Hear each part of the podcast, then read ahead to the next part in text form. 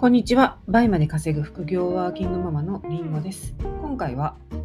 決めた未来から逆算していくについてお話していきたいと思います。このラジオでは、りんごが実際にやっているノウハウや、どうやって倍まで稼げるようになったか、またビジネスをママ目線でもお話ししていますので、気になった方はフォローをしていただけたら嬉しいです。はい、ということで、えー、今日ですね、え個別コンサルの方と個別コンサルを受けられてる方との面談だったんですけど、えーと、その中で、えー、目標設定をねちょっとしていただくように依頼したんですね。個別コンサルを10ヶ月受けてこの方は10ヶ月のコースなんですけれども10ヶ月受けた時受ける時受けた後、うん、なので受けた最後の月はの利益はどれだけ何十万でその前は何何十万でっていうその利益目標ね。利益目標以外もちょっとお願いしたんですけども、えー、それを立ててもらうように、えー、依頼しました。で、えー、これはねあのちょっと今想像がつかないかもしれない今例えば20万円の利益の方が例えばそうですね。まあ80万円のね利益を得ようと思った時えどうやってやるのってなると思うんですよ。うん、そう。でもね、えー、その数字っていうのは、えー、20万円今利益上げててで、え、それが例えば1つの買い付け方法もしくは2つの買い付け方法だけとかだったら、買い付け方法を増やしていく買い付け戦略を増やしていく柱を増やしていくごとに利益って増えていくのででそうなると全然あり得る数字なんですね。はい、なので、まあ、私はこういう目標設定をした時は、えー、その時は10万円だったんですね初めて目標設定した時は。それまではね、本当に闇雲にやってたんですよね。この月何十万稼ぎたいとかではなく、ただ日々の倍もやってたっていうだけなんですけど、目標設定をしました。で、その時は、えー、まだ私は10万、えー、12万円だったんですね。で、えー、目標設定で、え年末にね、50万、え目標として、え上げたんですよ。で、あ、じゃあ年末に50万、その前に50万、ちょっと記憶がちょっと怪しい。怪しいのですが、とにかく私は、えー、50万円と最終ね、一番高い利益で50万円で、その前の月を、なんか40万円とかにしてたのかな。とにかく最初は50万円にしてたんですよね。はい。なんですけど、で、それを逆算していったんですね。あとはまあいろいろ細かく決めてました。外注化をここまで、この月は外注化をここまで、その次の月はこうするとか。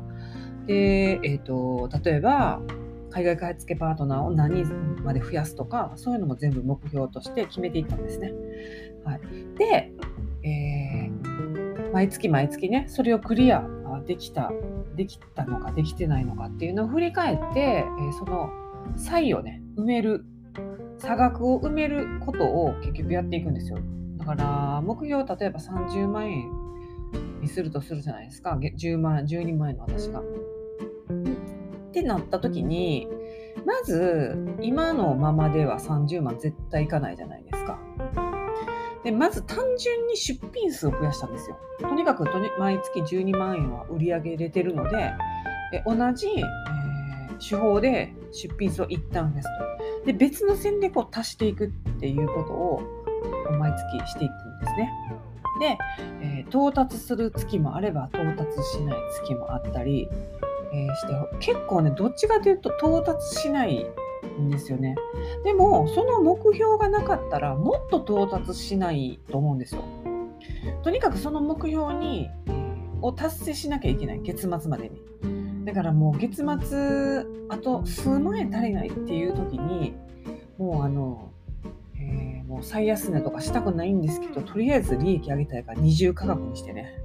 あの利益を取れるようなことをしたり本当にもうあの Now でめっちゃ売れてる商品とかを人気順リサーチで見つけてきて自分もねそこに例えば入っていったりとか、まあ、あの利益は薄いんですけどとにかく利益を取れる何かを挟み込んでいくっていうようなことをしたんですね。で最終的に私利益の目標が50万だったのに、ま、それを大幅に越すね80万円になったんですよ。であのー、なのでね本当にこの目標を決めるのは大事だなと思います。でその最後の目標を決めた時にその前は何十万で外注さんここまでってさっき言ったみたいなこう逆算して毎月ちょっとずつちょっとずつ進めていく。で、その月はそうしますよね。で、それをさらに週で割っていくんですね。この週にこれをする、次の週にこれをする、次の週にこれ4週間あるじゃないですか。で、割っていくと。で、本当はもっといいのは、それを日の日々のタスクに割っていくのがいいんですけど、あのどうしてもね、あの子育てと同時にやってると、その日々のタスクはもうその通りにいかないんですよね、なかなか。イレギュラーがありますし。今日だって下の子はあの風邪気味で学校休みましたしでそうなるとなかなかできることもできなくなったりするんですよね。まあ、それをこうやって深夜にリカバリーしたりするんですけどなので、まあ、私はねその日々に割っていくとああもうまたできんかったまたできんかったってなるのが分かってるんでもう週で週単位で、えー、もうできたらいいやっていう感じにしましたね。だから例えばその月曜日に何々して火曜日に何々細かくすると本当にその通りできないんで、もうこの週にこの辺とこの辺とこの辺するみたいな感じであのざっくりと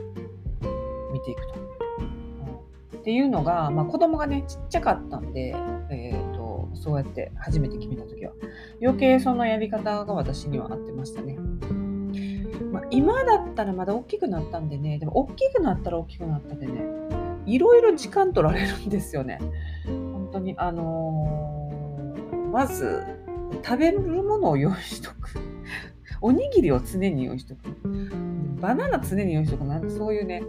あの準備をしておいて、えー、家を出なきゃいけないっていうようなことが、まあ、たくさんあるので、まあ、そういうのも含めてなんですけどあとまあ言っても怪我して帰ってきたりとか、まあ、そういうことでね迎えに行かなきゃいけなかったりとかっていうのはあるのでやっぱり日々のタスクには割ってないですね。うん、で今はあの週間のタスクもざっくりはあるんですけど大体月ですね。この月、その月その月の、まあ、ワンシングというか、まあ、ワンシングというか、もう2つぐらい、ツーシングぐらいの時もありますけど、そういうふうに決めて、もうこの月は、これやりきるっていうふうに決めてやっていくと。うん、でそうすると、その、漠然とした目標が、漠然としたままなんかあの稼げるようになったらいいなあの自立できるようになったらいいな30万ぐらいあったらいいなったっていうのがふわっと思ってたのが、えー、その週のタスクとか、まあ、月のタスクに割っていくとすごく具体化して、えー、その日々のタスクになるんですね。うん、でそれを重ねていくことで、えー、目標に達成するっていうような感じです。はい。なので、まあ、決めた未来から逆算していくっていうのは、そのまあ最終的な目標を決めて、で逆算して前に持ってきて、で前の月、その前の月はこう、そさらにその前の月はこういうふうに。で、日々、毎日、毎月、日々じゃなくて、毎月ちょっとずつ進めていって、最終的な目標のところに行くとこまでは、えー、いろんなことがね、もう達成できるような自分になってるっていうようなイメージです。はい、ということで、えー、ぜひですね、こういうふうに、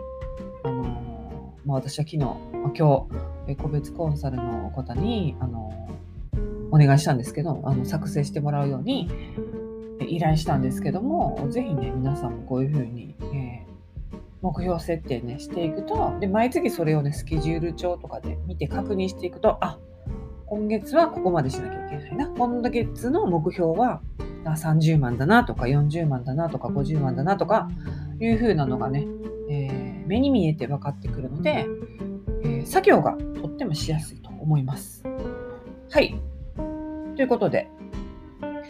今回も聞いていただきありがとうございました。それでは次回のラジオでお会いしましょう。りんごでした。